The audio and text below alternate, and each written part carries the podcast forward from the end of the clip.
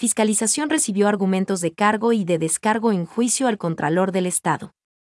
La Comisión de Fiscalización y Control Político concluyó la recepción de los argumentos de cargo y de descargo. En la sustanciación de la solicitud de juicio político en contra de Carlos Alberto Riofrío, Contralor General del Estado subrogante, presentada por Ronnie Aleaga, por incumplimiento de funciones asignadas en la Constitución y la ley.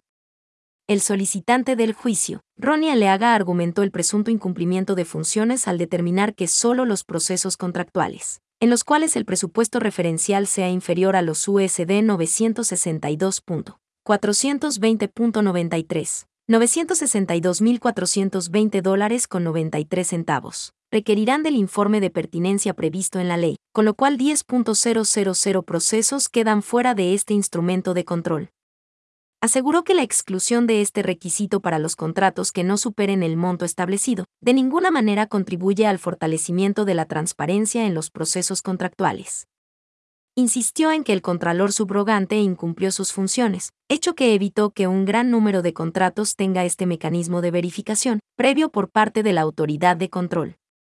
De su lado, Carlos Riofrío explicó que, a raíz de las reformas introducidas a varios cuerpos legales, entre ellos las leyes de contratación pública y de la Contraloría General del Estado, así como los cambios al reglamento de contratación pública, dispuestos por el presidente de la República, mediante decreto 155 de 12 de agosto de 2021, la entidad institucionalizó, a través de varios instrumentos normativos internos, la emisión de los informes de pertinencia.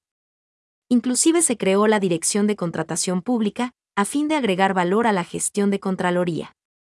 Aseveró que, desde que asumió su cargo, en junio de 2021, ha cumplido a cabalidad con las funciones que le corresponden, de conformidad con la ley, lo cual se resume en 800 informes generales de auditoría, 203 informes con indicios de responsabilidad penal remitidos a la Fiscalía General del Estado, así como en un incremento del 350% en los valores recaudados por concepto de glosas.